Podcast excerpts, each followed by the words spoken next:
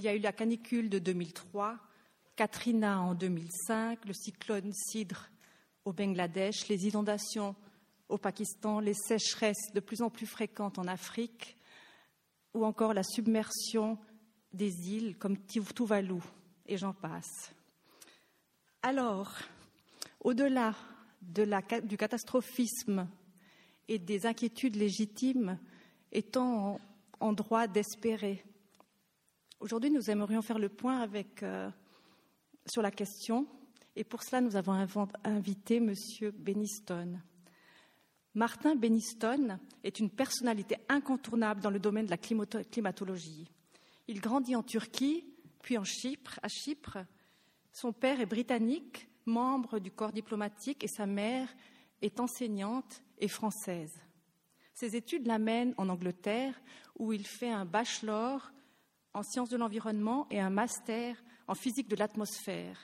Il poursuit en France avec une thèse de doctorat sur la modélisation atmosphérique à l'École normale supérieure de Paris. Il travaille ensuite en Angleterre, en France, en Australie, au Canada et en Allemagne, avant de poser ses bagages en Suisse il y a 25 ans. Là, il œuvre pendant quatre ans à l'EPFL avant de diriger Proclim, un programme climatique suisse à Berne.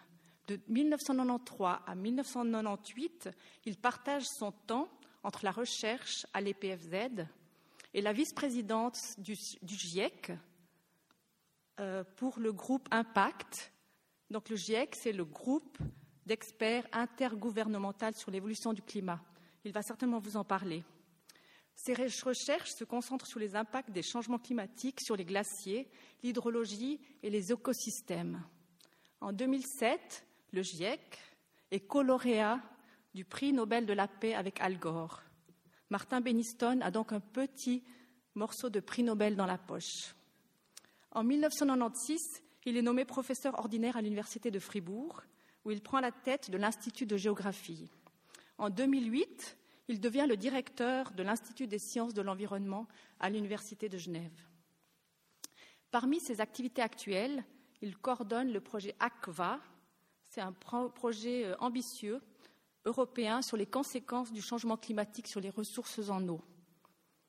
Il a aussi initié l'expédition suisse Planète Solar Deepwater avec le plus grand navire solaire du monde, avec lequel on effectue des mesures à l'interface océan-atmosphère dans l'Atlantique Nord. Martin Beniston a à son actif près de 170 publications scientifiques. Je vous recommande plus particulièrement l'ouvrage intitulé Changement climatique et impact du global au local, publié aux presses polytechniques et universitaires romandes. Mais il est temps de lui laisser la parole. Aujourd'hui, il va donc nous parler du climat, de ce qui nous attend au niveau mondial et suisse, et peut-être de ce que chacun d'entre nous peut faire pour renverser la donne. À vous.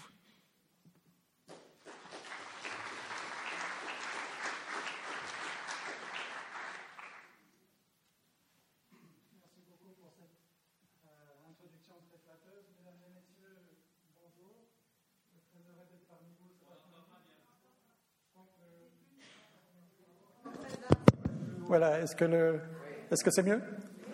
Voilà, d'accord. Alors, merci à Madame Depreux pour cette euh, introduction fort flatteuse et puis euh, bonjour à, toutes et à tous.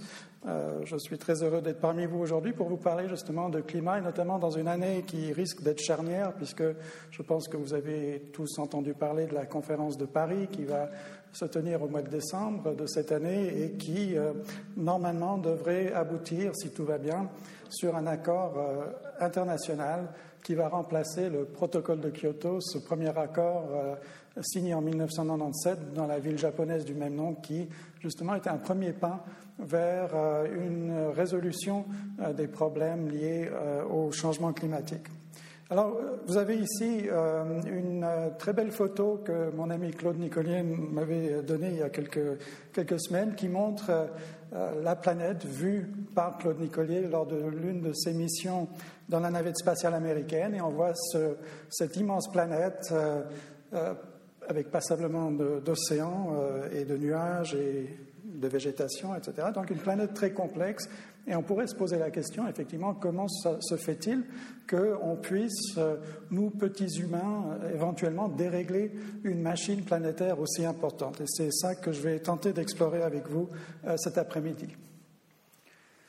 Alors peut-être pour commencer, le fonctionnement du système, je ne vais pas vous entrer dans un détail très technique, mais juste pour vous dire que le système climatique est alimenté pour l'essentiel euh, en, termes d'énergie par le Soleil, le 99,7 de toute l'énergie qui est à disposition pour faire fonctionner les, euh, processus physiques et, biologiques à la surface de notre planète nous vient du Soleil. Et euh, donc le, système climatique est une association, un agrégat de différents éléments. L'atmosphère, bien sûr, c'est l'élément qu'on perçoit le plus facilement avec les humeurs du temps qui peut changer d'un jour à l'autre, euh, des, journées bien ensoleillées suivies de journées comme aujourd'hui avec euh, ou hier avec euh, de la pluie ou de la neige, etc. Donc l'atmosphère est effectivement l'élément le plus réactif, le plus rapidement réactif du système climatique. Mais probablement au niveau du comportement thermique de notre planète, ce sont les océans qui euh, agissent comme un véritable thermostat puisque les océans recouvrent, comme vous le savez, les trois quarts de la planète et sont capables de moduler euh, très fortement le climat dans différentes parties du monde. Euh, ici, à, Lausanne, on est à peu près à la même latitude que Montréal, euh, au Canada, et pourtant, nos hivers ne sont de loin pas aussi rigoureux, sauf exception, que ceux qu'on rencontre régulièrement au Québec de l'autre côté de l'Atlantique. Et c'est vraiment l'effet modulateur de l'Atlantique Nord avec des températures relativement clémentes, des vents qui viennent depuis l'Amérique, qui balayent euh, l'Atlantique Nord et qui vont prendre cette chaleur et la transférer sur l'Europe occidentale. Et c'est pour ça qu'en moyenne, il fait beaucoup plus doux, en tout cas en hiver, euh, chez nous que de l'autre côté de l'Atlantique. Mais si on commence à regarder dans le détail les autres éléments du système climatique, on voit qu'on a ce qu'on appelle la cryosphère, c'est-à-dire la sphère du froid, essentiellement les grands glaciers de type Groenland ou Antarctique, qui vont également jouer un, rôle régulateur euh, des systèmes de courants océaniques, de courants atmosphériques. On a depuis, je dirais, une vingtaine d'années, on s'est rendu compte que ce qu'on appelle la biosphère, c'est-à-dire la végétation à la surface des continents et la vie dans les couches superficielles de l'océan sont également euh, des grands modulateurs ou des grands régulateurs du climat, notamment par les processus de photosynthèse qui vont vous enlever du carbone ou du dioxyde de carbone depuis l'atmosphère et ce qui permet à la plante ou, à l'organisme vivant de, croître, d'assurer sa survie quelque part. Et puis on va avoir des, des transferts de gaz avec de l'oxygène qui va être un sous-produit de la photosynthèse, comme vous le savez euh, certainement aussi bien que moi.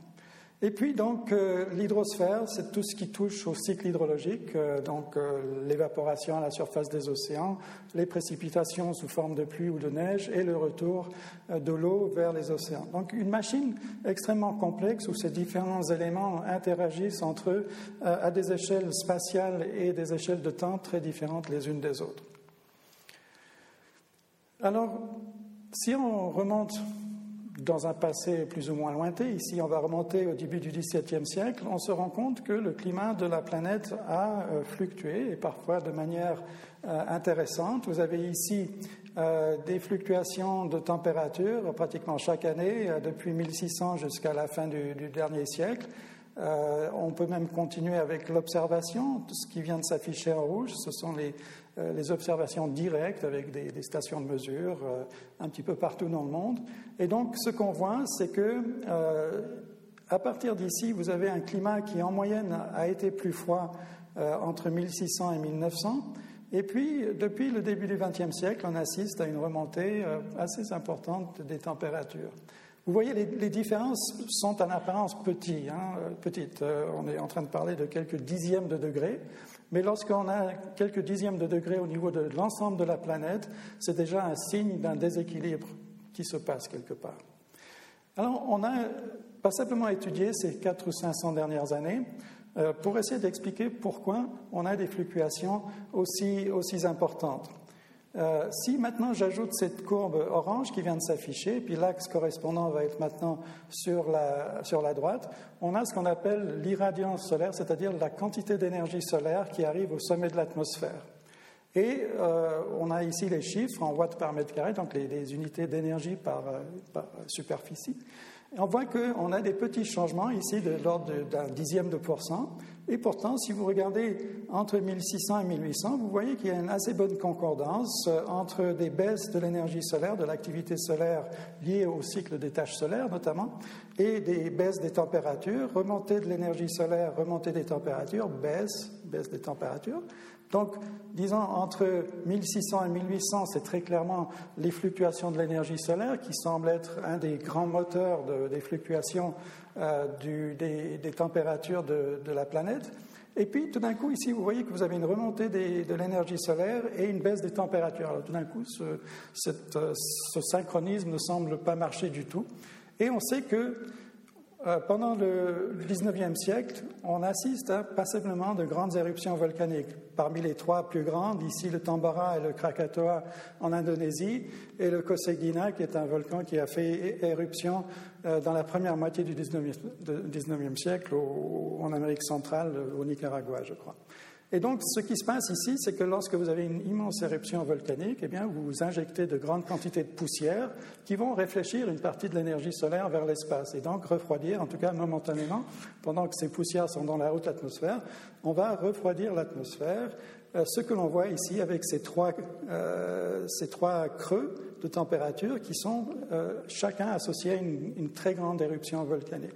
Donc le 19e siècle est très clairement marqué par le volcanisme comme euh, élément important des fluctuations euh, climatiques. Et puis au XXe siècle, on voit qu'on a une remontée ici de l'énergie solaire qui peut expliquer en partie la remontée des températures, mais ce qu'on voit surtout, c'est que la remontée euh, de l'énergie solaire semble être postérieure à la remontée des températures de la planète. Alors peut-être qu'il faut ajouter un nouvel élément dans le système qui est peut-être ici, euh, on est peut-être en train de voir, surtout depuis la deuxième moitié du XXe siècle, peut-être les premiers euh, prémices de l'activité humaine, de l'influence humaine sur le système climatique. Donc, vous voyez, comme je le disais tout à l'heure, euh, pendant trois siècles, ici entre 1600 et 1900, on a des fluctuations relativement faibles, plus ou moins 0,2 degrés. Et puis, au XXe siècle, on, assiste à une hausse d'environ 0,6, 0,7 degrés. Donc, des très, euh, des très petits changements en apparence, mais si on traduit ça à l'échelle de la planète, ça traduit déjà le signe d'un déséquilibre énergétique de notre planète. Alors justement, je vais maintenant me concentrer quelques minutes sur le facteur humain parce qu'effectivement, ayant vu que euh, des changements, des petits changements de l'énergie solaire ou l'apparition de grandes poussières volcaniques dans, l'atmosphère sont capables d'induire des fluctuations euh, climatiques, on pourrait se poser la question comment et pourquoi est-ce que l'humain serait lui-même un nouvel acteur dans, le jeu? Alors pour euh, illustrer ceci, on a euh, sur ce graphique qui vient de s'afficher sur la gauche de l'écran euh, les changements de dioxyde de carbone dans l'atmosphère depuis environ 10 000 ans, c'est-à-dire depuis la disparition des grands glaciers ou la, fin de la dernière grande glaciation, jusqu'à aujourd'hui, ici sur la droite. Et je vais agrandir la fenêtre pour les 200 dernières années ici, et vous voyez que pendant presque 10 000 ans, on n'a pratiquement aucun changement majeur, et tout d'un coup, un saut euh, assez important euh, qui, si on regarde pour euh, ces 200 dernières années, semble se traduire par une hausse presque exponentielle des quantités de dioxyde de carbone dans l'atmosphère. On passe de 250 parties par million, c'est-à-dire si on avait un espèce d'aquarium, si vous voulez, avec un million de molécules dans cet aquarium, eh bien 300 ou 250 de ces particules avant 1800 euh, auraient été des, molécules de dioxyde de carbone. Aujourd'hui, on a passé un seuil euh, assez symbolique, celui des 400 parties par million. Au niveau d'un autre gaz, ici le méthane, on voit pratiquement la même chose. Pendant 10 000 ans, il ne se passe pas grand-chose, et soudain, ici, euh, depuis 1800, on voit également pratiquement un triplement des quantités de méthane dans l'atmosphère. Et on peut attribuer euh, ces changements directement aux activités humaines. Et personne ne, conteste ceci. Si vous voulez, cette hausse du dioxyde de carbone est essentiellement liée à, euh, ce qu'on a utilisé comme carburant fossile, c'est-à-dire pétrole, charbon, euh, gaz naturel, bois. depuis le début de l'ère industrielle, hein, qui a démarré en Angleterre au milieu du 19e siècle et qui s'est poursuivi avec l'industrialisation de la planète, l'industrialisation rapide de la planète, en tout cas depuis la fin de la Deuxième Guerre mondiale. Au niveau du méthane, c'est également une signature de l'influence humaine parce que euh, le méthane est produit en grande quantité par l'agriculture et notamment par le riz, la, culture du riz dans les rizières. Et donc, on a, par le métabolisme des plantes, on a des émissions de méthane.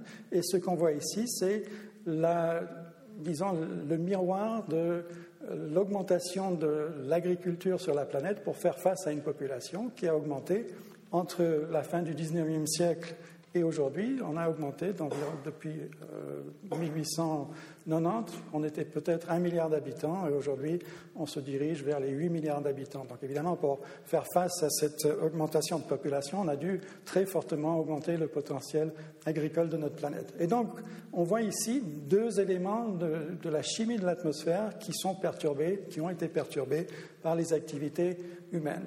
Alors, qu'est-ce que ceci a à voir avec le climat, finalement? Pourquoi est-ce que quelques gaz un petit peu plus abondants dans l'atmosphère peuvent perturber le climat?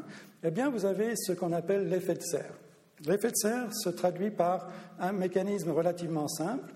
Vous avez de l'énergie solaire qui atteint la surface de la planète et la planète va elle-même rayonner vers l'espace.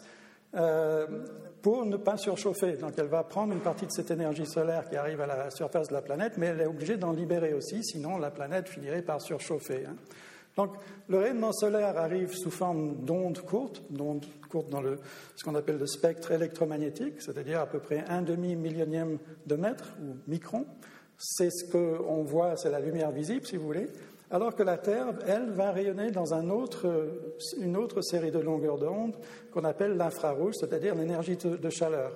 Hein, vous pouvez percevoir à la surface de votre peau l'énergie infrarouge lorsque vous allumez un de ces petits euh, radiateurs euh, avec le filament rouge. Je pense que ça se fait de moins en moins aujourd'hui, mais souvenez-vous, peut-être il y a 20 ou 30 ans en arrière, on avait encore dans les salles de bain ces petits filaments rouges qui émettaient justement cette énergie infrarouge que l'on pouvait percevoir à la surface de notre peau. Alors jusque-là, rien de très mystérieux, si ce n'est que notre atmosphère contient un petit cocktail notamment de dioxyde de carbone, de méthane, euh, de vapeur d'eau, des gaz entièrement artificiels qui ont été produits entre les deux guerres par l'industrie chimique, notamment pour les systèmes de réfrigérants, pour les solvants, etc., donc pour l'industrie.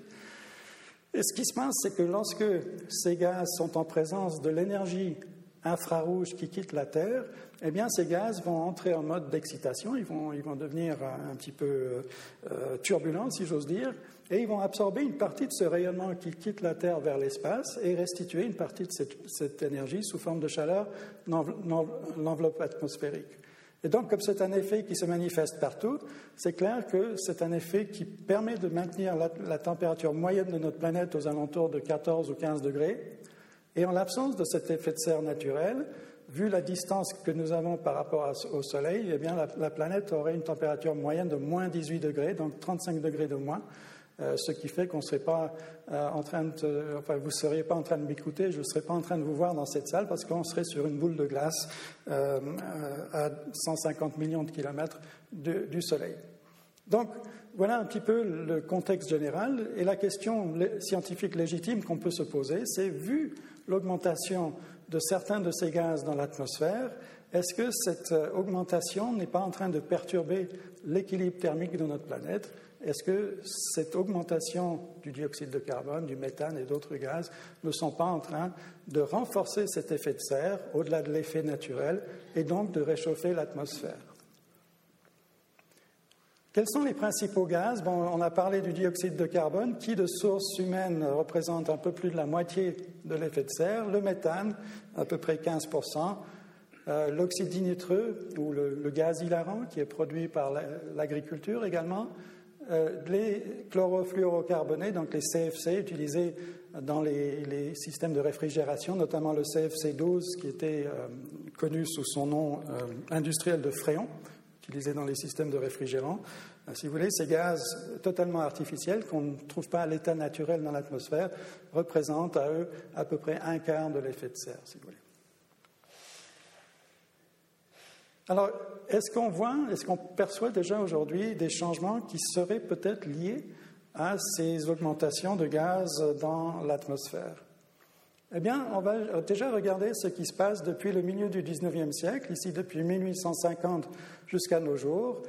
Et on voit ici les différences de température année après année par rapport à une moyenne qui serait la moyenne du XXe siècle, si vous voulez. Donc on voit que euh, jusque dans les années 20 ou 30, on assiste à une planète qui est quand même un peu plus froide, un demi-degré plus froid qu'aujourd'hui.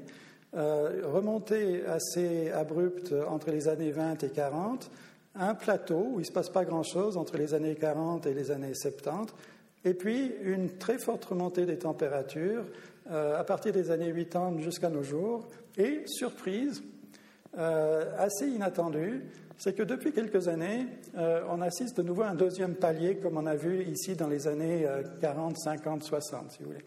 Et il y a eu évidemment beaucoup de questionnements sur la nature même de cette, cette pause dans le réchauffement. Et il y a passablement d'hypothèses qui ont été avancées, notamment une partie de cette chaleur qui serait actuellement stocké dans l'océan. C'est-à-dire l'océan aurait pris une part plus importante que dans ces années 80 à 2000. Euh, et pendant que l'océan se réchauffe, euh, ben, l'atmosphère ne peut pas en même temps se réchauffer, si vous voulez.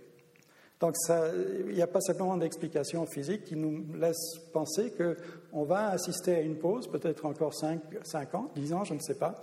Et puis ensuite, on risque de, ressortir euh, aux alentours des années 2020 comme on est sorti de cette période de pause à la fin des années 60, euh, début des années 70. Donc, si vous voulez, c'est un palier, ce n'est pas du tout euh, une renverse de la tendance au réchauffement. Alors, là, on voit qu'il y a effectivement, sur la base des mesures, quelque chose qui se passe, mais ça ne prouve pas nécessairement les liens de causalité entre les activités humaines et euh, la réaction du système climatique. On peut même regarder sur cette animation euh, depuis, disons, la, fin du 19e siècle jusqu'à aujourd'hui, euh, on va voir une, image qui va être un petit peu bruyante parce que le réchauffement n'est de loin pas uniforme. Hein. C'est comme quand vous regardez une carte météo, vous allez voir qu'il y a des zones plus chaudes, des zones plus froides. Et donc, si je mets cette image en animation, tout ce qui est en bleu, c'est évidemment plus froid qu'aujourd'hui, et tout ce qui est en couleur ocre, c'est plutôt plus chaud. On va voir cette période de réchauffement des années 20 à 40, Ensuite, une pause, années 50, 60. Et puis à partir des années 70, 80, ben vous allez voir que les changements sont assez spectaculaires avec les zones continentales qui se sont très fortement réchauffées, les zones polaires également. Et donc, euh, très clairement, il se passe quelque chose qui est assez différent vers euh, notre époque actuelle par rapport au début du XXe siècle. Quand on parle d'un réchauffement de un demi-degré ou un degré en l'espace d'un siècle, euh, ça laisse assez perplexe finalement, euh, comme je le disais en guise d'introduction. Qu'est-ce que c'est qu'un dixième ou quelques dixièmes de degré de changement sur un long laps de temps? Alors je vais essayer de vous illustrer ceci d'une autre manière pour vous montrer ce que veut dire dans les faits un demi-degré ou un degré de réchauffement en un siècle. Vous avez ici euh, un graphique euh, j'essaierai de ne pas être trop technique, qui montre sur l'axe horizontal les températures moyennes de l'été, et puis ici sur l'axe vertical les précipitations. Donc, si vous voulez, on regarde ici euh, les statistiques pour Genève dans les années 50, donc sur une décennie, on prend les moyennes de tous les étés entre 51 et 1960, et on voit qu'en moyenne, Genève était à peu près, avait des étés autour des 23 degrés, et peut-être 3 mm par jour, c'est-à-dire sur l'ensemble de la saison, peut-être 300 euh, mm de pluie sur, sur, sur les trois mois de l'été, si vous voulez. Prenons maintenant une autre station dans les années 50, située à 5 ou 600 km plus au sud, qui est la station de Toulouse. Vous voyez que Toulouse est peut-être 2 à 3 degrés plus chaud dans les années 50 que Genève, et également plutôt plus sec, euh, à, peu près 50% de moins de précipitations que Genève dans les années 50. Maintenant, c'est là où les choses vont devenir un peu plus spectaculaires, parce que regardons les statistiques pour la dernière décennie qui vient de s'écouler, 2001 à 2010, et vous voyez que maintenant Genève est légèrement plus chaude que Toulouse dans les années 50 et presque aussi sec. Voyez? Et c'est ça une autre manière de visualiser ce que veut dire un réchauffement planétaire d'un demi-degré ou d'un degré par siècle. Ça veut dire Genève aujourd'hui, ou Lausanne, hein, on n'est pas très loin, euh, a le même climat que Toulouse il y a 50 ou 60 ans en arrière. Et on peut faire le même exercice pour d'autres stations. Bordeaux, aujourd'hui, a le même climat que Lisbonne dans les années 50, etc. etc. Donc ça, ça vous montre que ce demi-degré par siècle, ou ce degré de réchauffement en moyenne autour de la planète par siècle, se traduit, en tout cas en Europe, par une remontée de l'ordre de 500 km des zones climatiques telles qu'elles étaient il y a une cinquantaine, une soixantaine d'années plus au sud. Voilà une autre façon de voir ce que veut dire ce réchauffement euh, euh, planétaire. Et puis, euh, juste pour vous montrer ce qui, s'est déjà passé dans les Alpes, vous avez ici une image du, glacier du Rhône entre la fin du 19e siècle et aujourd'hui. Ici, une carte vue du haut, hein, comme vous verriez sur une carte géographique, et puis ici, sous forme un petit peu en trois dimensions. Pardon, on va mettre ceci en animation. Et vous allez voir ce qu'on observe déjà. Je veux dire, ça c'est basé sur l'observation. Je vais essayer de remettre ça en place. Voilà. Et donc, vous voyez le recul du glacier du Rhône jusqu'à euh, jusqu'à nos jours. Euh, donc, euh, par palier, ici, vous êtes sur l'espèce de, de, grande falaise qui est juste au-dessus de Gletsch. Vous auriez le col de la Forca ou le Belvédère qui serait ici. Et donc, aux alentours de 2000-2005, eh bien, vous avez le glacier qui s'est quand même passablement rétréci. Mais essayez de garder en, en tête cette image parce qu'on va voir pour le futur comment le glacier du Rhône pourrait réagir. Et puis, puisqu'on parle du climat actuel, euh, le GIEC, dont a parlé Madame Depreux tout à l'heure, donc ce panel d'experts sur le climat, a sorti euh, ce graphique que vous allez voir, qui, à mon avis, euh, est une des plus importantes conclusions des rapports successifs du GIEC. Celui-ci, celle-ci date de 2007. Ils ont renforcé, si vous voulez, ce faisceau d'indices pour leur dernier rapport qui date d'il y a une année maintenant. Alors, comment le GIEC a-t-il procédé pour montrer que l'homme n'est pas le seul responsable, évidemment, mais est peut-être un des acteurs dans le jeu? Voici, sous forme simplifiée, l'observation des températures au XXe siècle. Donc, souvenez-vous, cette première remontée dans les années 20, ce palier dans les années 40 euh, à 60, et puis cette deuxième phase de remontée des températures assez importantes euh, dans les années 70, 80 et 90.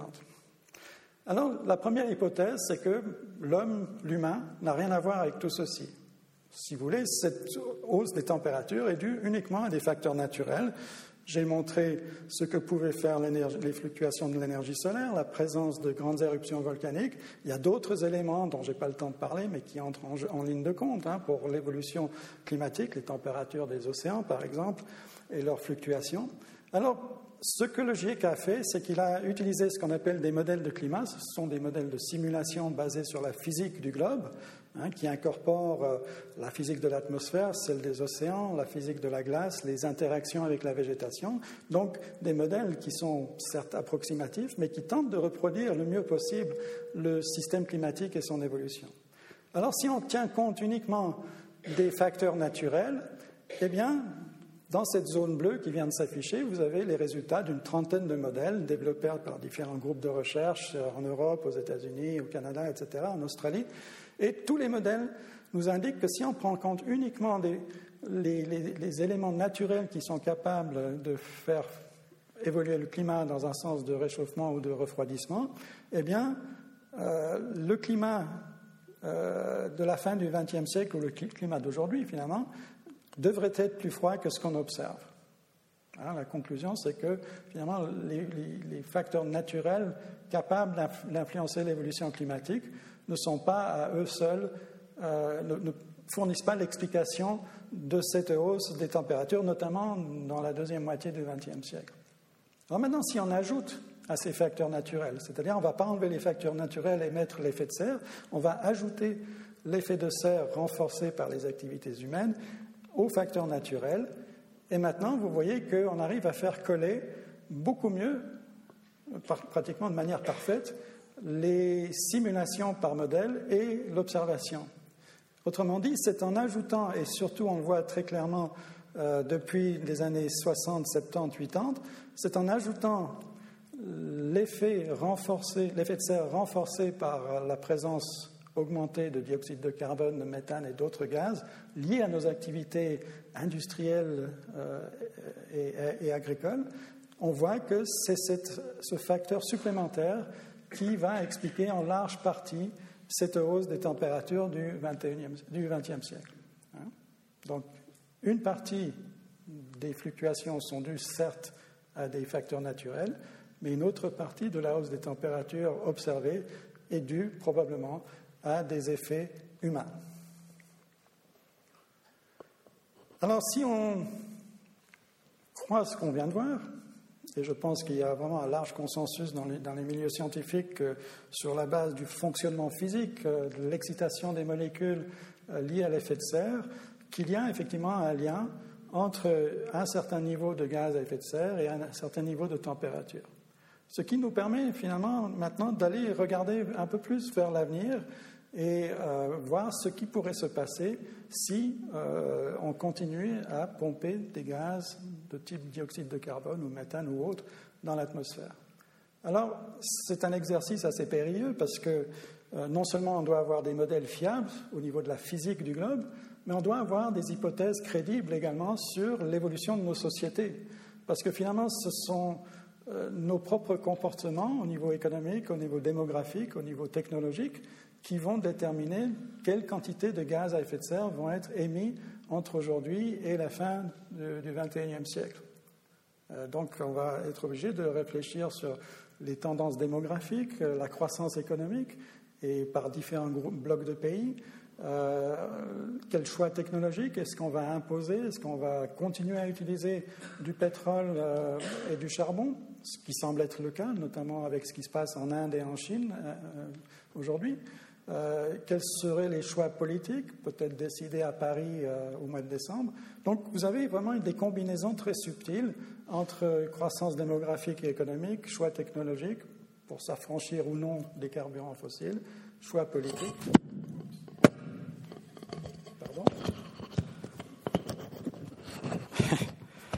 Choix politique pour essayer de, contrôler un petit peu le, rythme d'émission de gaz à effet de serre jusqu'à la fin du XXIe siècle.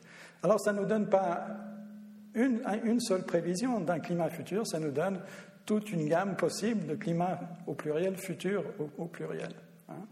Et donc, euh, je vais juste vous montrer ici une simulation d'un des futurs possibles euh, en fonction de, des émissions euh, d'émissions relativement fortes euh, d'ici la fin du XXIe siècle. Alors vous voyez le globe qui tourne, les couleurs, plus elles sont rouges, évidemment, plus ça va se réchauffer. Et on voit déjà ce qu'on observe déjà aujourd'hui dans l'observation directe, c'est que les régions polaires auront tendance à se réchauffer beaucoup plus rapidement dans un premier temps, en tout cas, que euh, d'autres parties du monde, simplement parce que progressivement, on va perdre la banquise euh, qui flotte à la surface de l'océan Arctique et on va complètement changer la nature des, échanges entre l'énergie solaire et la surface actuellement très réfléchissante qui euh, garde le froid dans les régions polaires.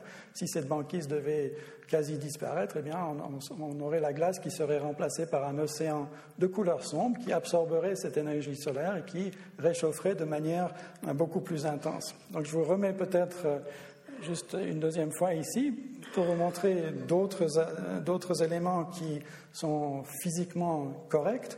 C'est que non seulement les régions polaires vont se réchauffer plus que d'autres latitudes, mais aussi les continents auront tendance à se réchauffer plus que les océans dans un premier temps, parce que euh, un volume de sol euh, peut se réchauffer beaucoup plus rapidement, va réagir beaucoup plus rapidement qu'un un volume équivalent d'eau simplement à cause des différences de capacité thermique.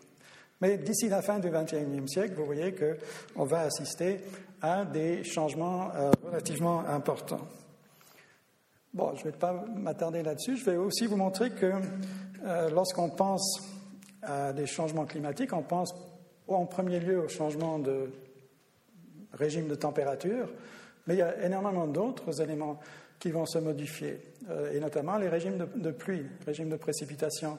Parce qu'avec un climat plus chaud, vous fournissez plus d'énergie pour évaporer de l'eau à la surface des océans et cette eau, une fois dans l'atmosphère, va être obligée de, euh, de retomber quelque part euh, sous forme de pluie, parfois des pluies plus intenses à certains endroits, mais aussi des, des, régimes qui pourraient être encore plus secs qu'aujourd'hui à d'autres endroits. Et donc, on peut refaire le même exercice beaucoup plus, de simulation. beaucoup plus âgé que moi avec euh, un modèle, cette fois-ci euh, américain. L'autre modèle, c'était un des modèles britanniques.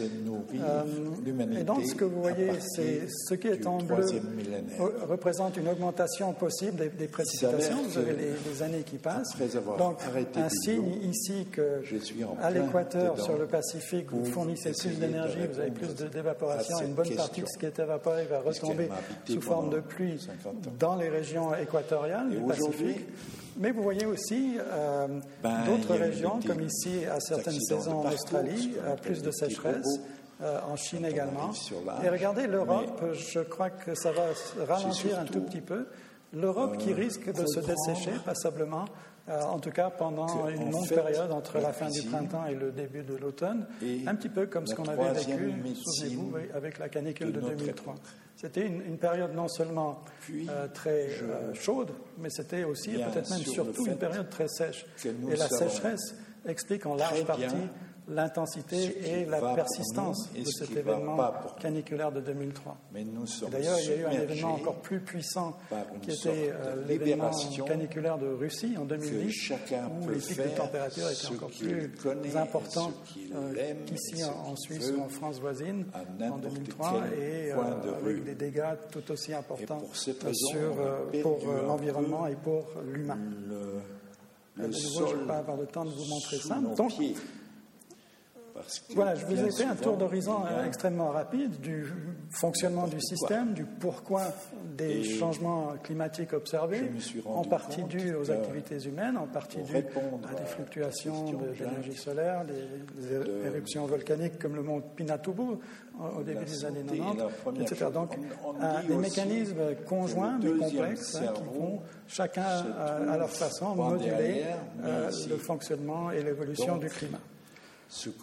Maintenant, qu'est-ce qui pourrait se passer Finalement, le deuxième volet de ce qui nous intéresse en tant que scientifiques, mais aussi, je crois, pour euh, tout ce qui est la prise de décision économique et politique, c'est quelles seront peut-être les incidences de ces changements, parfois rapides parce que ce à quoi on insiste aujourd'hui euh, est assez inédit dans l'évolution climatique depuis en tout cas un million d'années ou plus, c'est la vitesse euh, du changement décoration. C'est une chose, mais la vitesse du changement, c'en est une façon, Et on a connu des fluctuations de, température euh, sur notre planète de l'ordre de 4, 5 ou 6 degrés, mais en l'espace de quelques milliers d'années. Alors qu'aujourd'hui, certaines, certaines projections pour la fin du XXIe siècle, euh, selon l'intensité des émissions de, de dioxyde de carbone et de méthane, etc., nous, nous indique que peut-être dans l'espace de quelques décennies seulement, et non pas quelques milliers d'années, on pourrait assister à un réchauffement qui pourrait aller jusqu'à 6 degrés. Hein. Des, couleurs. Alors, c'est clair que ces changements rapides, en tout cas à l'échelle de notre planète, vont induire des changements qui pourraient être importants pour nos sociétés. Et peut-être euh, un des éléments les plus spectaculaires ou les plus facilement visibles, euh, à l'exception peut-être des changements de euh, des glaciers alpins que tout un chacun peut voir à proximité, ici dans les Alpes, eh bien, c'est peut-être la montée du niveau des océans. Parce que les océans vont réagir de deux manières. Ils vont augmenter de volume en présence d'une planète plus chaude. Hein, L'océan va se dilater, donc occuper un peu plus de volume. Mais des, des, huiles crues, sans cuisson. Euh, de, la surface de l'eau. Et puis vous allez avoir des glaciers, non seulement des glaciers de montagne, mais le Groenland qui commence à fondre assez rapidement, qui vont ajouter de l'eau douce dans des océans et ainsi faire monter le niveau de ces océans. Et puis Donc, ajouter un une peu série de après. Je simulations de ce à quoi pourraient ressembler euh, les zones côtières. Donc tout ce qui va être en rouge représente euh, des zones inondables entre 0 et 6 mètres euh, d'augmentation de, l'océan. Vous voyez ici. Euh, donc vous avez des zones assez importantes. L'estuaire de, de l'Amazone, par exemple, ici au Venezuela, les, zones côtières depuis les Pays-Bas jusqu'en Allemagne, au Danemark et certaines régions côtières en Angleterre. Ici, le delta du Nil, mais aussi la région de Venise, le delta du Pô, le delta du Danube en mer Noire, et peut-être au niveau du nombre de personnes affectées, ici le delta du Gange, qui est essentiellement le Bangladesh, si vous voulez, avec euh, plusieurs dizaines de millions de personnes qui habitent dans ces régions. Donc vous voyez, à chaque fois, plus on augmente le niveau de l'océan, plus l'océan va pénétrer à l'intérieur des terres, ce qui va avoir un impact non négligeable, puisqu'on sait déjà aujourd'hui que plus de la moitié de la population de la planète habite sur ou proche d'une côte. Donc imaginez des dizaines de millions de personnes qui seraient affectées dans leur quotidien euh, et sur le plan économique par euh, justement cette montée quasi permanente du niveau de l'océan. Donc, en principe, au XXIe siècle, on ne va pas assister au maximum, on ne va pas assister aux 6 mètres d'augmentation. C'est quelque chose qui pourrait venir euh, dans un deuxième temps si toute la calotte du Groenland, de glace du Groenland, devait fondre, par exemple. Mais en tout cas, on peut, imaginer assez aisément qu'entre 1 et 2 mètres d'augmentation, ce n'est pas nécessairement, euh, euh, disons, ce n'est pas de la fiction, si vous voulez. Et donc, ça veut dire que vous avez des, grands centres commerciaux comme euh, New York, Rotterdam, Shanghai. Imaginez la perturbation au niveau du commerce mondial que cela pourrait imposer si on ne prend pas des mesures à la fois pour réduire notre empreinte sur l'évolution climatique, mais aussi pour trouver des stratégies d'adaptation à ce changement pour tenter de minimiser certains des risques associés, notamment, comme je viens de vous le montrer avec ces quelques animations, au, niveau de la montée du niveau des océans. Un autre sujet de préoccupation, c'est bien évidemment la sécurité alimentaire, parce que euh, ce que l'on plante est très en termes de, ce, dont on a besoin au niveau de la base de notre alimentation, le riz, le blé, etc., tout ça est extrêmement tributaire des aléas du temps et du climat. Hein, souvenez-vous, pendant la canicule de 2003, euh, la France notamment a perdu euh, jusqu'à 60% euh, des récoltes de foin pour le bétail, ce qui s'est traduit évidemment par euh, du bétail qu'on a dû abattre en grand nombre puisqu'il n'y avait plus assez de nourriture pour euh, faire face. Ça, c'est pour le foin. On a eu à peu près 25 ou 30 de diminution euh, de récolte de blé également sur ces quelques semaines de, temps extrêmement caniculaire, extrêmement sec. Donc déjà dans le monde d'aujourd'hui, le climat peut nous imposer des situations assez dramatiques pour l'agriculture. Et ce que vous allez voir sur cette carte, c'est un petit peu les changements euh, possibles euh, dans, le monde de demain. Les différences de, rendement agricole, enfin ici essentiellement du blé, euh, entre, disons, la fin du XXIe siècle et, disons, le début de ce siècle aussi. Et donc tout ce qui est en, rouge ou en jaune représente des diminutions probables de productivité alimentaire à cause de températures souvent trop élevées pour que les plantes telles qu'on les cultive aujourd'hui puissent survivre, et également à cause des changements de régime de pluie qui vont accentuer dans certains endroits les sécheresses, notamment dans les pays euh, euh, subsahéliens. L'Australie, actuellement un grand fournisseur de denrées de base, une certaine partie des États-Unis, etc. Mais au fur et à mesure qu'on monte vers les moyennes latitudes et les hautes latitudes, vous voyez, euh, partie nord des États-Unis, Canada, une bonne partie de l'Europe, eh bien, ces pays-là pourraient tirer leur épingle du jeu parce que vous allez avoir une saison euh, agricole qui sera un peu plus longue qu'aujourd'hui, puisqu'il fera chaud plus tôt dans la saison et plus tard dans la saison. Et puis, en principe, on aura suffisamment d'eau pour euh, pallier à des périodes de sécheresse tel qu'on l'a vécu en 2003. Donc, euh, si vous voulez, l'Europe euh, risque de, tirer son épingle du jeu, et notamment la Scandinavie, avec un climat qui change, des zones qui pourraient être ouvertes à l'agriculture, qui sont aujourd'hui encore trop hostiles, ou le climat est trop hostile pour que l'agriculture puisse se manifester. Le problème qui se pose ici, c'est plutôt en termes humains, c'est que vous voyez que c'est pratiquement toute la, bande tropicale, équatoriale, qui sera touchée par des diminutions euh, euh, de, production alimentaire. Et ceci dans un contexte où dans beaucoup de ces pays du Sud, vous avez encore une démographie qui est importante. Donc, euh, si vous voulez, les politiques devraient viser une autosuffisance alimentaire pour faire face à la croissance démographique de ces pays. Et ce que ce graphique nous montre, avec ces diminutions probables des récoltes, c'est que euh, vous allez avoir à la fois une augmentation des populations et une diminution de, la productivité alimentaire, ce qui fait que ces pays vont être obligés d'importer, souvent à prix fort, des denrées alimentaires venant des pays du Nord, euh, que ce soit en Amérique du Nord ou en Europe, par exemple. Et ceci va évidemment se faire au détriment de la croissance économique de ces, pays qui sont déjà relativement pauvres aujourd'hui. Donc c'est vraiment, ça, devient vraiment un, facteur important de clivage en augmentation entre les pays du Nord et les pays du Sud. Et ça va certainement être une pierre d'achoppement dans les négociations qui vont se dérouler à Paris.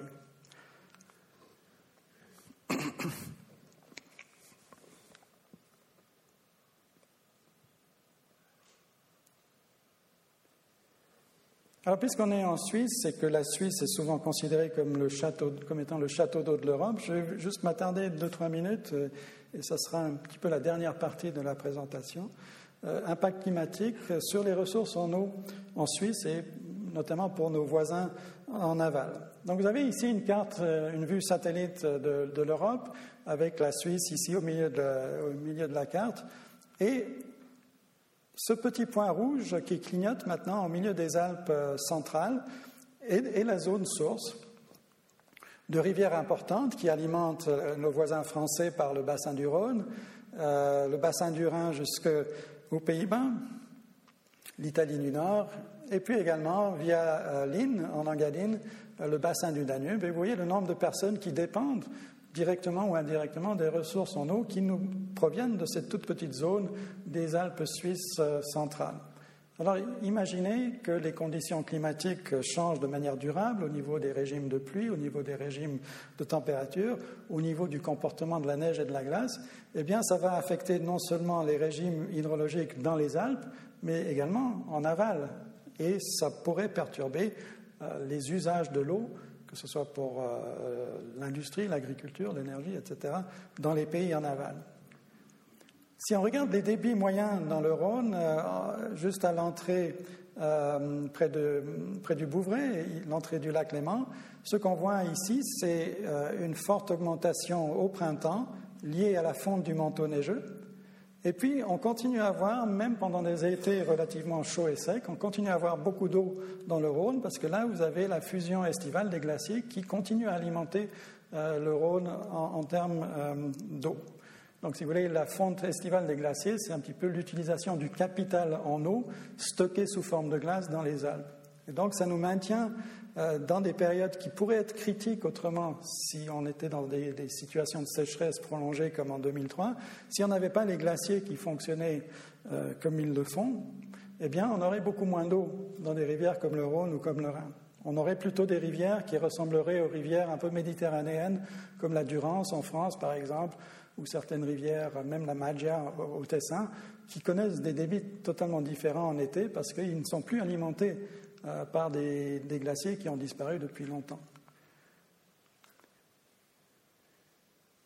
Euh, ça, je ne vais pas vous montrer, c'est trop. sinon, je vais prendre trop de temps et j'aurai plus assez de temps pour répondre à vos questions. Souvenez-vous, on s'était arrêté là il y a quelques minutes avec le recul du glacier du Rhône en 2005-2006. Et voici comment le Rhône pourrait continuer, ou le glacier du Rhône par exemple, pourrait continuer à évoluer jusqu'à la fin du XXIe siècle. Et euh, comme on peut s'y attendre, ce n'est pas nécessairement très réjouissant, surtout si vous aimez les glaciers au niveau visuel et au niveau des services qu'ils rendent, notamment au, niveau de leur influence sur les régimes hydrologiques. Vous voyez, tout ce qui nous reste, c'est un petit, glacier suspendu.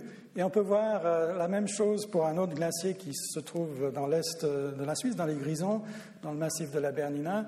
Euh, ici tel qu'il était il y a une dizaine d'années environ, donc avec cette grande longue langue frontale, et puis euh, ce à quoi il pourrait ressembler d'ici une cinquantaine d'années avec un réchauffement moyen de 3 degrés. C'est pas beaucoup, hein, 3 degrés, mais vous voyez les dégâts que cela peut faire, et il vous reste plus que ces petits glaciers suspendus qui ne vont pas du tout fonctionner de la même manière au niveau de, des quantités d'eau qui vont injecter dans les rivières en aval. Hein. Et donc, voici ce qu'on vient de voir, les débits du Rhône dans la courbe bleu-vert, la courbe turquoise, pour le climat actuel. Et voici quelques estimations des débits futurs. Euh, donc, si vous voulez, l'étendue entre le bas et le haut représente, disons, la gamme possible selon les scénarios d'émissions. Si on a des émissions plus ou moins fortes, d'émissions de gaz à effet de serre, ça va nous donner des réactions un petit peu différentes. Mais toujours est-il qu'on voit qu'on risque d'avoir une augmentation des débit pendant l'hiver, puisque la neige va fondre plus tôt qu'aujourd'hui. Et puis, la plupart des modèles climatiques nous, euh, nous indiquent qu'on aura plus de précipitations pendant l'hiver, mais beaucoup moins pendant l'été. Donc, moins de précipitations pendant l'été, moins de neige, enfin la neige qui aura fondu plus tôt, et beaucoup de glaciers qui auront quasiment disparu, eh bien, ça se traduit par des pertes au niveau des débits pendant l'été de l'ordre de 70 à 80 Donc, ça peut paraître beaucoup, c'est beaucoup par rapport à des, systèmes économiques qui sont habitués à une certaine abondance de l'eau, sauf exception, euh, dans le, dans le milieu alpin. Mais évidemment, ces systèmes vont être obligés de, se, de s'adapter, euh, puisque le changement climatique a un impact direct et indirect sur les ressources en eau. Et puis, vous avez différents secteurs. les trois grands secteurs ici dans les Alpes suisses, qui sont le tourisme, l'agriculture et l'hydroénergie. Et puis si on regarde dans d'autres euh, parties du monde, comme euh, dans les Andes au Chili par exemple, où le secteur des mines est celui qui est le plus gourmand en ressources en eau, eh bien tous ces, tous ces secteurs pourraient entrer en rivalité, en conflit d'intérêts économiques si l'eau n'est pas à disposition au bon moment de l'année pour faire fonctionner ces systèmes économiques. Donc, si vous voulez, l'idée derrière ce genre de projection, de, prédiction, ce n'est pas euh, d'être alarmiste, mais c'est simplement de mentionner aux décideurs économiques, politiques, qu'il y a peut-être un problème qui va intervenir dans les décennies à venir, mais qu'on peut peut-être déjà réfléchir aujourd'hui à comment se prémunir contre certains de ces risques. Et donc, avec une meilleure gouvernance de l'eau, avec des politiques publiques d'attribution de l'eau à, ces différents secteurs, on peut certainement éviter le pire. C'est-à-dire, on peut éviter, même dans, un contexte généralisé où on aura peut-être moins d'eau dans le Rhône ou dans le Rhin, on peut quand même euh, attribuer un minimum de ressources en eau à ces différents secteurs pour qu'ils n'entrent pas automatiquement en rivalité économique pour s'approprier cette ressource qui va effectivement devenir peut-être un peu plus rare. Alors, je terminerai juste avec euh, la conférence de Paris 2015, euh, puisque, comme je l'ai dit tout au début de cette euh, conférence, c'est que 2015 est vraiment une année charnière. 97 a vu l'avènement du protocole de Kyoto, qui était finalement un des premiers accords internationaux visant à réguler un problème environnemental mondial. On a eu un exemple dans les années 80 euh, avec le protocole de Montréal qui a visé à minimiser l'impact de certains gaz qui étaient destructeurs de la couche d'ozone, la fameuse problématique du trou d'ozone. Ça, c'est peut-être le premier exemple où euh, l'ensemble des nations, ou pratiquement toutes les nations de la planète, ont signé un accord pour tenter de résoudre un problème environnemental potentiellement important. Là où le protocole de Montréal était relativement facile à mettre en œuvre, c'est qu'on avait déjà les produits de substitution pour les systèmes de réfrigérants, etc. Donc ils étaient déjà sur le marché et ça a pu se faire à moindre coût. Avec l'histoire du, climat, euh, étant donné que trois quarts des émissions de dioxyde de carbone sont euh, associées au secteur de l'énergie et notamment de l'énergie fossile, pétrole, charbon notamment, c'est clair que la problématique devient beaucoup plus difficile même si on peut râler en voyant les prix à la pompe, euh, si on est automobiliste, euh, le pétrole, le charbon reste encore aujourd'hui des énergies bon marché, à la limite trop bon marché pour euh, investir massivement dans des technologies alternatives.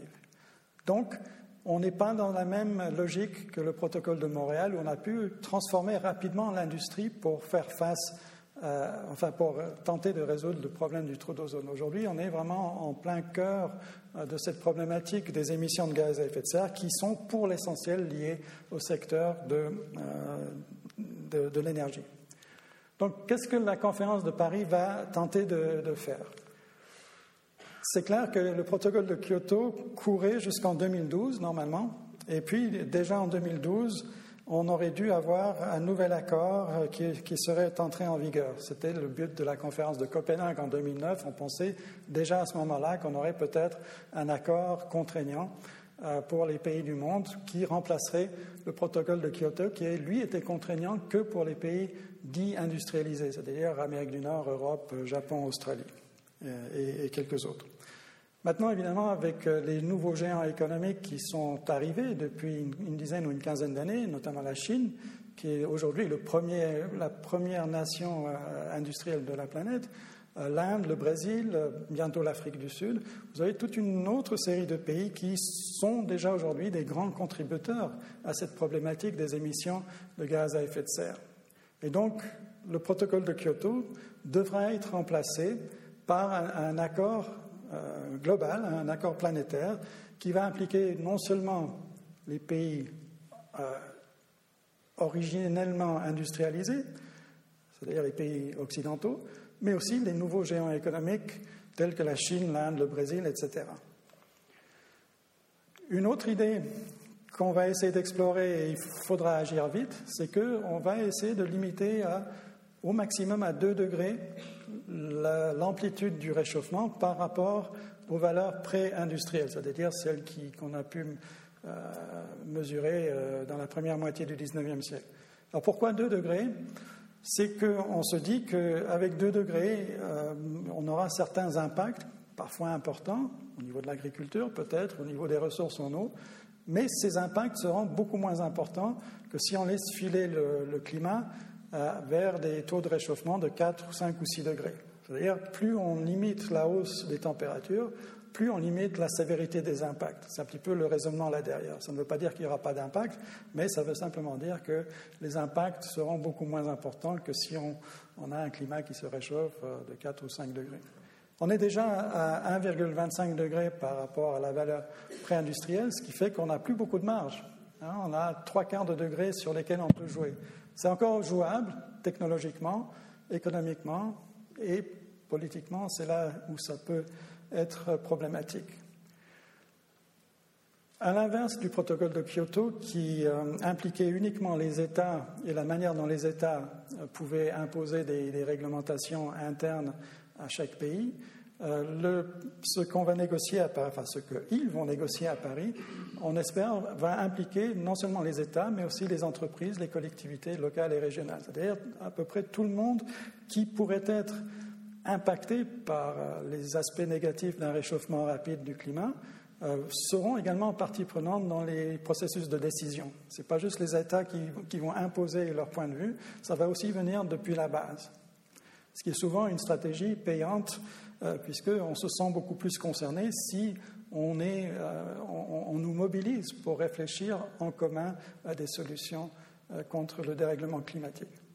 Et puis souvent, on nous, c'est-à-dire dans, la presse, dans les médias, on, souvent on associe toutes ces réflexions sur des problèmes du moment, que ce soit l'environnement planétaire, que ce soit le climat ou d'autres sujets de préoccupation planétaire, on a toujours l'impression que si on agit pour essayer de réduire l'ampleur de ces changements, c'est un pas en arrière par rapport au niveau de vie qu'on en a atteint par les différents moyens qui nous ont permis d'arriver là où on est aujourd'hui. Dire, euh, grosso modo, essayer de faire quelque chose pour le climat, c'est revenir à l'âge de pierre. En fait, ce n'est pas du tout ça. Au contraire, euh, tenter de, réguler la question climatique, c'est de trouver des nouvelles technologies qui vont nous réduire notre dépendance par rapport au pétrole et au charbon, par exemple. Ça va nous donner des nouvelles opportunités d'emploi, des nouvelles opportunités d'investissement. Simplement, il faut qu'il y ait un signal politique fort qui euh, mobilise euh, ces secteurs économiques pour commencer à mettre ces changements en œuvre. Sinon, effectivement, euh, sauf euh, avis économique contraire, on va continuer peu ou prou à agir comme on l'a fait jusqu'ici, ce qui serait euh, peut-être un petit peu difficile. Évidemment, il y aura des perdants parce que des grosses industries lourdes, par exemple, comme on a déjà vu avec le démantèlement de l'acier et du charbon en Europe occidentale dans les années 80, les années 90, ça va être progressivement remplacé par des, nouvelles technologies. imaginez, il y a 20, 20, 20 ou 25 ans, on ne parlait pratiquement pas de la téléphonie mobile. regardez la révolution que cela a été euh, depuis euh, un peu plus d'une dizaine d'années avec les smartphones, etc. Je ne dis pas qu'on a besoin de toutes les applications qu'on a sur les smartphones aujourd'hui, mais toujours est-il que ça a complètement transformé notre manière d'être en connexion avec le reste de la planète, avec des idées qui circulent à la vitesse de la lumière. Donc, adresser les questions du changement climatique, c'est ouverture de nouvelles opportunités, de nouvelles opportunités en termes d'emploi, en termes économiques, etc. Et puis donc, le calendrier de la mise en route euh, pour Paris, euh, c'est d'essayer d'avoir un accord euh, qui sera progressivement mis en place, où il y aura des amendements certainement avec ce qui pourrait être signé à Paris en mois de décembre, avec une mise en route de ce nouveau protocole mondial euh, qui démarrait euh, au 1er janvier 2020. Voilà. Euh, je vous ai fait un, très, un très grand condensé de toutes les questions climatiques en partant de la physique et en arrivant jusqu'aux considérations d'ordre plutôt politico économique, mais toujours est-il que voilà, euh, on, on, nous donne trois quarts d'heure, une heure pour vous parler, j'espère que j'ai fait le maximum dans un minimum de temps. Je vous remercie beaucoup de votre attention.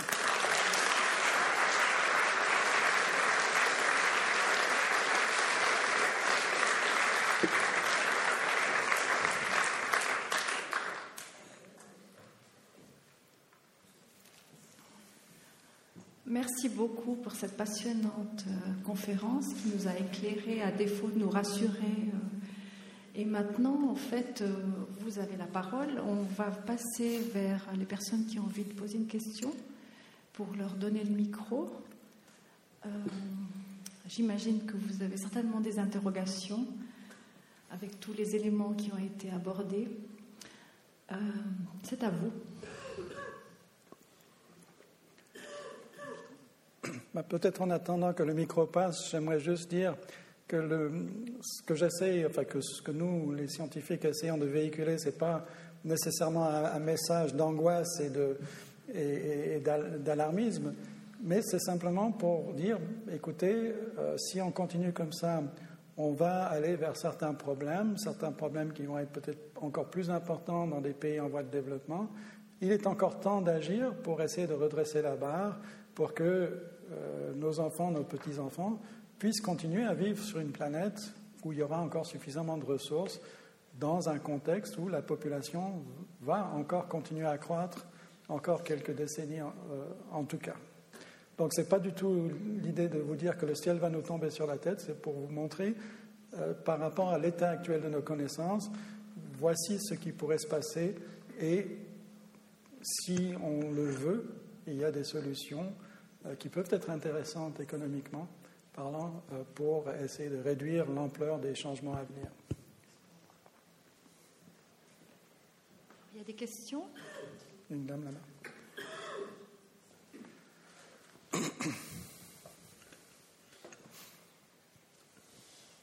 Oui, merci beaucoup pour, votre exposé, euh, vraiment très intéressant.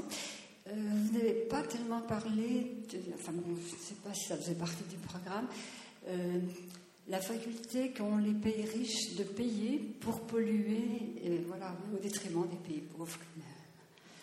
Oui, euh, en fait, je, je, crois que c'est pas tout à fait ça le concept. C'est vrai que dans les faits, ça se traduit peut-être un peu comme ça. Euh, c'est-à-dire, dans le protocole de Kyoto, actuellement, vous avez un mécanisme qu'on appelle le Clean Development Mechanism, c'est-à-dire le mécanisme de développement propre, ou disons pro-environnement, si vous voulez. Et c'est, si vous voulez, le protocole de Kyoto recommandait euh, une réduction des émissions de gaz à effet de serre de l'ordre de 8% en moyenne. Hein, certains pays devaient fournir un effort un peu plus important que d'autres, mais disons en moyenne 8%. Alors, soit euh, chaque pays réduisait effectivement de 8% à l'intérieur de ses frontières, ce qui pour certains pays n'est peut-être pas aussi facile que pour d'autres. Imaginez ici en Suisse, euh, on a l'essentiel de notre secteur d'électricité qui est fourni à 60% par l'hydroénergie, par les grands barrages, et qu'on l'aime ou qu'on l'aime pas, pour l'instant encore 40% par le nucléaire. Donc très peu de gaz à effet de serre qui sont émis par le secteur de l'électricité. À l'inverse d'un pays comme l'Allemagne, où, euh, je sais pas, c'est entre 40 et 50% qui est fourni par le secteur du charbon, par exemple. Donc l'Allemagne peut faire un effort de réduction de 8% théoriquement plus facile que la Suisse, où il y a beaucoup moins d'émissions de gaz à effet de serre pour commencer. Les émissions chez nous, c'est essentiellement le, trafic routier et euh, un, petit peu d'industrie, le chauffage euh, domestique, le chauffage par les centrales à mazout, etc. Donc c'est sur ces secteurs-là qu'on peut agir. Donc c'est beaucoup plus limité que euh, chez, chez, notre voisin allemand ou italien d'ailleurs, où vous, vous, pouvez agir technologiquement parlant sur le secteur de l'énergie.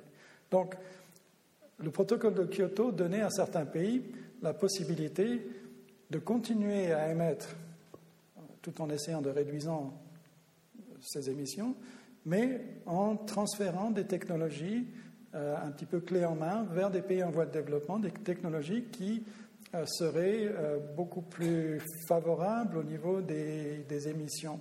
C'est-à-dire plutôt que de laisser un pays en voie de développement construire une industrie polluante, certes bon marché, eh bien des pays comme la Suisse, la France ou le Canada ou d'autres pouvaient exporter des technologies qui permettaient à ce pays de construire une industrie avec les normes ou sur la base des technologies les plus euh, environmentally friendly, les plus pro-climat, si vous voulez. Donc, dès le moment où vous, exportez une industrie euh, et vous permettez à ces pays d'acquérir ces industries euh, qui émettent beaucoup moins de polluants, eh bien, cette réduction des émissions est créditée au compte du pays qui exporte cette industrie, si vous voulez. Donc c'est pas vraiment. C'est vrai que ça peut paraître euh, dire qu'on peut continuer à polluer, mais vu le fait qu'on exporte des industries moins polluantes dans d'autres parties du monde, on peut quand même créditer à notre actif euh, la baisse des, émissions. Une autre question?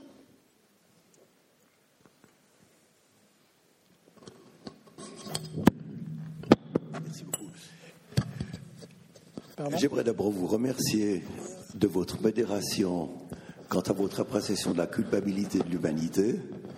Manifestement, le GIEC est devenu plus modéré ces dernières années qu'auparavant. Mais au sujet justement des émissions de CO2 par l'humanité, euh, je suis quand même obligé d'apporter un bémol. Comme vous l'avez dit justement, il y a déjà eu plusieurs époques où le climat, les températures ont été beaucoup plus élevées que maintenant. Euh, il y a eu par exemple le déluge, qui est, un, événement historique, et où les glaces continentales avaient si bien fondu que le niveau des mers s'est élevé de 50 mètres au-dessus de l'actuel. Et plus près de nous, il y a eu l'optimum climatique du Moyen Âge, qui a duré du 8e au 13e siècle. Et vous avez montré le glacier de Tierva, par exemple, tel qu'il pourrait fondre. Eh bien, au XIIIe siècle, aucun glacier des Alpes, sauf le glacier d'Aletsch, ne descendait au-dessous de 3500 mètres comme en témoigne le pèlerinage des Hermatoires par le col des Reins ou les troupeaux de vaches qui, passaient le col de Valpelline. Et les limites altitudinales de végétation étaient de 600 mètres plus élevées que maintenant. Vous connaissez sûrement l'histoire du tronc d'arbre qui a été trouvé dans un glacier à 2700 mètres. Ça veut dire que la température, en Suisse en tout cas, était de 3 degrés plus élevée que maintenant, température moyenne. Ce serait donc plus élevé que euh, le maximum de, degrés qu'on essaierait d'atteindre à Paris. Or, l'humanité, d'abord l'humanité a très bien survécu à des températures pareilles, et autrement et surtout, l'humanité produisait très peu de CO2. Donc, l'humanité, donc le réchauffement climatique est-il dû au CO2 émis par l'humanité? Ça permet d'avoir certains doutes. Un autre facteur de doute, c'est les modèles euh, de prédiction du GIEC que vous nous avez montrés. Ils pêchent par une omission très importante. Le rayonnement thermique du Soleil et ses variations. Pourquoi ne peut-on pas les modéliser? Parce qu'on n'a pas encore les mathématiques pour. Mais alors, un modèle qui omet le facteur le plus important, permettez-moi de le dire, c'est pas très sérieux. Et pour ceux, disons, qui veulent se faire une idée objective du pour et du contre des théories du GIEC, je recommande de consulter le site web www.pensée-unique, donc sans accent sur pensée.fr. Il est tenu par un grand scientifique et honnête, le professeur Jacques Durand, et qui présente vraiment, disons, la problématique du climat de manière très instructive et objective. Voilà, j'ai terminé. Bien, euh, on commence par quoi? Euh, Déjà, l'assertion, l'affirmation que les scientifiques du GIEC seraient des, euh, des gens malhonnêtes, étant donné que c'est des universitaires et des gens qui travaillent depuis de nombreuses années dans des centres de recherche, ça me surprendrait quand même que tout le monde soit en train de se tromper à ce point-là. On n'a jamais nié et d'ailleurs, une des raisons pour lesquelles il y a une très grande communauté qui se préoccupe de savoir quels sont ou quels ont été les climats du passé, c'est-à-dire avant le début de l'ère industrielle où on soupçonne que peut-être l'humain est euh, un des acteurs dans l'évolution récente du climat, c'est justement pour savoir quelles sont les marges de fluctuation euh, dites naturelles du climat, c'est-à-dire en l'absence de toute influence humaine. Et effectivement, comme monsieur l'a très bien dit, aucun scientifique, euh, que ce soit du GIEC ou, ailleurs, va nier le fait que le climat a connu des phases beaucoup plus chaudes qu'aujourd'hui et des phases beaucoup plus froides. Euh, la différence, et je l'ai évoqué dans, dans, une partie de mon exposé, la différence avec ce qu'on vit aujourd'hui, c'est la vitesse du changement. Non pas nécessairement son amplitude, mais sa vitesse. Et lorsque on passe euh, d'une période glaciaire d'une grande époque glaciaire à une période interglaciaire comme celle que l'on vit aujourd'hui, euh, ben, pour faire fondre ces, ces, grands glaciers sur l'Amérique du Nord, sur une partie de l'Europe, une partie de l'Asie, il faut effectivement réchauffer la planète de l'ordre de 4, 5 ou 6 degrés. Donc, euh, mais ce réchauffement se manifeste sur des milliers d'années, non pas sur des dizaines d'années. C'est ça la très grande différence. Et c'est pour ça qu'il y a une certaine préoccupation par rapport à la capacité de certains systèmes de, euh, se, disons, de résister par rapport à une vitesse de changement aussi rapide. Euh, si on pense à une forêt, par exemple, euh, une forêt mature, selon le type d'arbre, peut mettre entre 1 et 5 siècles à se reformer. si on commence à la planter aujourd'hui quelque part sur le plateau suisse, une forêt mature va prendre en tout cas un siècle, voire un peu plus. Alors si vous avez un rythme de changement climatique qui peut modifier ou qui peut décimer les conditions euh, appropriées pour euh, euh, une forêt de type feuillu ou de type de pin, sapin, résineux. Voilà, merci madame. eh bien, vous allez enlever la possibilité à cette forêt de se, de se composer ou de se recomposer. Hein, simplement parce que le rythme de changement du climat actuel euh, réduirait à néant les capacités euh, de cette forêt de se constituer ou de se reconstituer. Donc c'est surtout cet, élément euh, de vitesse qui est peut-être la plus, préoccupante. donc je, je, ne nie absolument pas, au contraire, on sait qu'il y a eu des périodes plus chaudes, des périodes plus froides, qui sont associées à différents éléments naturels, forçage solaire, euh, forçage volcanique, euh, fluctuation euh, des températures à la surface des océans. C'est clair que les modèles sont, et je l'ai dit moi-même au début de mon exposé, sont des approximations par rapport à la réalité. Mais imaginez, nos sociétés fonctionnent dans leur système de prévision, que ce soit au niveau de l'environnement, que ce soit au niveau économique, que ce soit au niveau de nos projections sur la démographie, voyez tous les débats qu'il y a autour euh, euh, de la croissance de population dans l'arc lémanique, par exemple.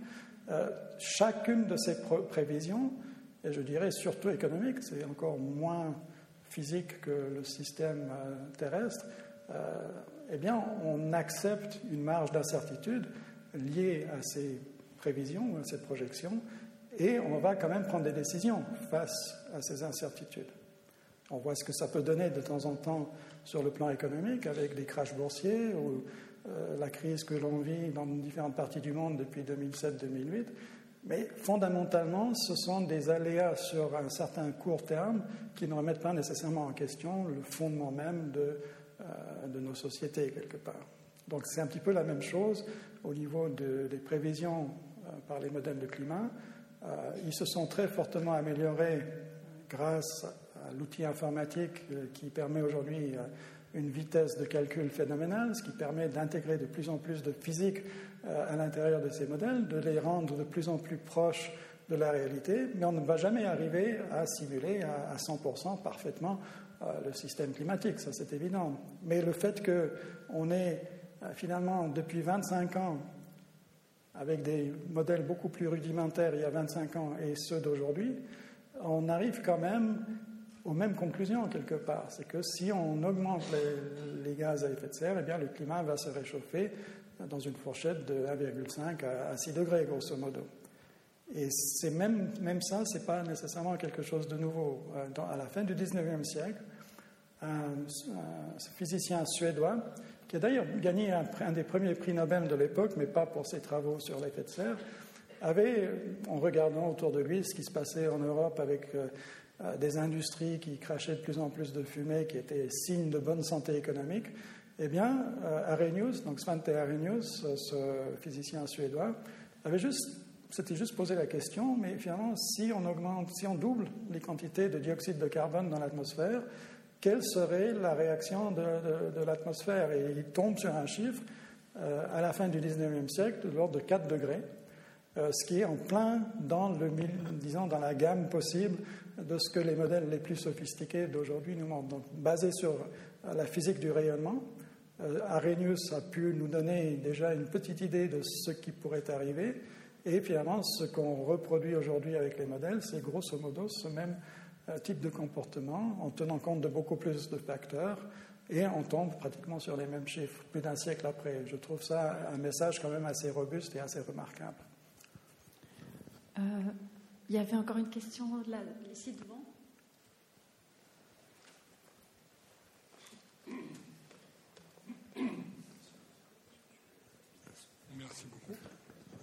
Euh, s'il vous plaît, par rapport aux différents secteurs d'activité humaine qui jouent un rôle sur le climat en euh, déchargeant de l'énergie, entre autres, dans l'atmosphère, est-ce qu'on a une idée du rôle joué par euh, les activités militaires et la guerre?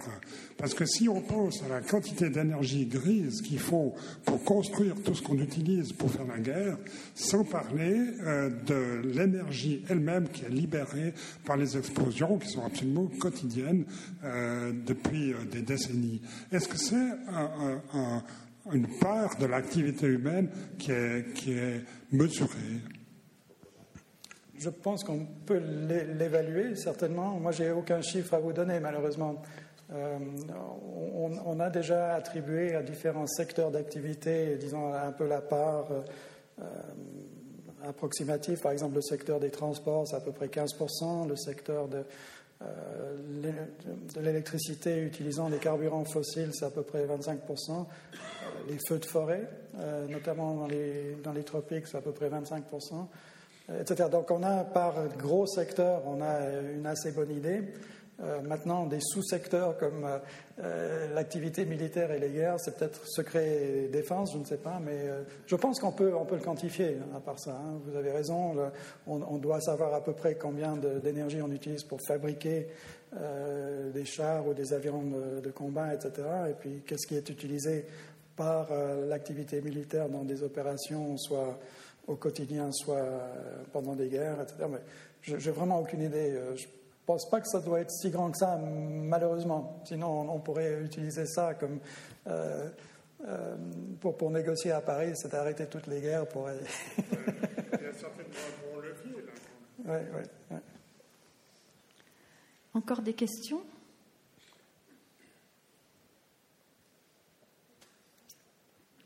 Non? Il y a une oui. Est-ce qu'il existe euh, entre justement ces changements de climat et les changements que ce climat produit sur la, sur la santé, par exemple Est-ce qu'on peut proposer dans, dans, un protocole comme celui de Paris des, des, modèles qui vont pouvoir mettre en relation les changements, enfin, l'impact des changements climatiques sur la santé? Oui, j'avais un petit chapitre que si j'avais eu plus de temps, je vous aurais montré aujourd'hui sur la base de euh, rapports de l'Organisation mondiale de la santé, hein, dont le siège est également à Genève. Euh, Bon, il y a plusieurs différents aspects au niveau de la santé. C'est, dire déjà la définition même de la santé humaine, c'est en soi assez complexe. C'est pas nécessairement uniquement une absence de maladie, mais c'est aussi les conditions socio-économiques qui favorisent justement cette euh, absence de maladie à la fois psychique et, physique. Si vous voulez. Donc déjà, vous avez un premier signe selon lequel euh, le niveau de vie est, partie prenante hein, dans, euh, dans les questions de santé humaine. Donc vous avez des effets directs du climat qui sont assez facilement mesurables, comme, comme, on a pu voir malheureusement pendant la canicule de 2003, avec un nombre de décès en surnombre euh, à cause du stress thermique, et notamment pendant la, pendant la nuit, puisque le corps euh, n'arrivait pas à, se refroidir suffisamment pendant la nuit pour être prêt à faire face au, stress thermique de la journée suivante. donc c'est autant les températures nocturnes qui ont créé les dégâts que vous avez des effets directs liés à. Pardon, ensuite, vous avez des effets indirects qui sont liés à des vecteurs de maladie, euh, souvent confinés dans les régions tropicales actuellement, euh, donc euh, vecteurs véhiculés par l'eau ou dans l'air par les moustiques, la malaria ou la fièvre dingue notamment.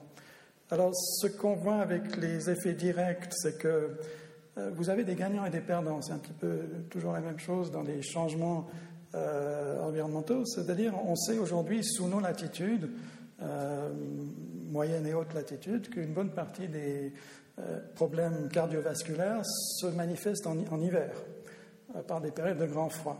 On a tendance à sous-estimer l'effet du froid sur le corps.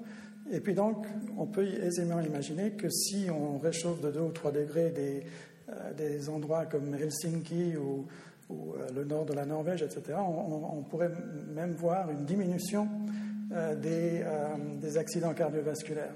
Puis en même temps, vous avez, si vous réchauffez, si vous êtes déjà dans un climat chaud et vous réchauffez ce climat déjà chaud, je ne sais pas, un climat de type méditerranéen, qu'on soit, à Barcelone ou à, Athènes, là, vous pourriez augmenter le risque cardiovasculaire par stress thermique élevé. Hein, donc vous avez des gagnants qui, à cause du réchauffement, vont voir une diminution des jours extrêmement froids qui posent un grand risque. Et puis, à l'autre bout, vous avez des, régions plus chaudes qui vont devenir encore plus chaudes et donc augmenter le risque cardiovasculaire. Ensuite, vous avez, donc, avec les effets indirects, vous avez l'aire de propagation de certaines maladies qui pourraient euh, augmenter. Hein. Donc, euh, vous pourriez voir arriver sur certains hauts plateaux africains, là où le moustique qui, qui transmet la maladie, euh, enfin le, le palu, hein, la malaria, est quasiment absent parce que les conditions sont aujourd'hui juste trop froides pour que le moustique puisse proliférer. Il a besoin de chaleur, il a besoin d'eau.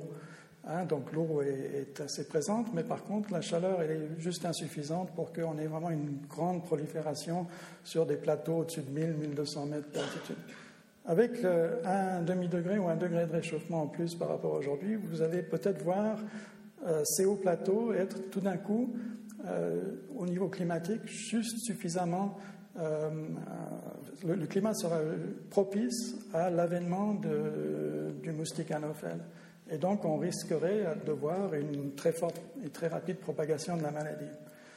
Le problème étant, et c'est pour ça que j'insistais sur la question un petit peu socio-économique, c'est que ce qui va également influencer euh, le nombre de personnes qui pourraient être touchées à cause du facteur climatique qui permet aux moustiques d'arriver sur ces hauts plateaux, euh, si on a des systèmes de santé qui sont robustes, comme ce qu'on a ici en, Europe, en Suisse, même si on se plaint souvent des, primes maladies, c'est que vous avez des systèmes qui sont en totale faillite dans des pays comme le, le Kenya, l'Ouganda, la Tanzanie, qui n'arrivent pas à faire face déjà aujourd'hui à des maladies comme la malaria. Donc ils ne vont pas pouvoir faire face, ils vont pouvoir faire encore moins face à une extension de cette maladie. Donc ce qui va être peut-être beaucoup plus déterminant sur la mortalité liée à la malaria, c'est non pas uniquement l'apparition de la malaria dans des zones où elle est absente aujourd'hui, mais aussi les systèmes de santé qui n'arriveront pas à y faire face. Quoi. Merci. Je ne sais pas si on a encore le temps pour une petite question, parce que l'heure approche. Il y en a une, euh, une question urgente encore ou... Non, alors je crois que on va arrêter là. Alors, un grand merci encore à Monsieur Beniston et puis merci beaucoup aussi à vous pour votre présence et votre attention. donc, c'est la dernière conférence de la série. Alors, on vous souhaite une très belle, bonne saison sans, possible excès climatique. Et puis, on vous retrouve euh, pour le nouveau programme, donc la, la série, euh, euh, la prochaine série, le 5 octobre, ici même.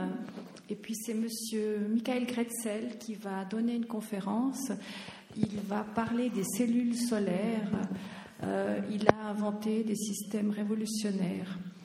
Donc, bon retour chez vous et puis à tout bientôt, donc au mois d'octobre. Au revoir.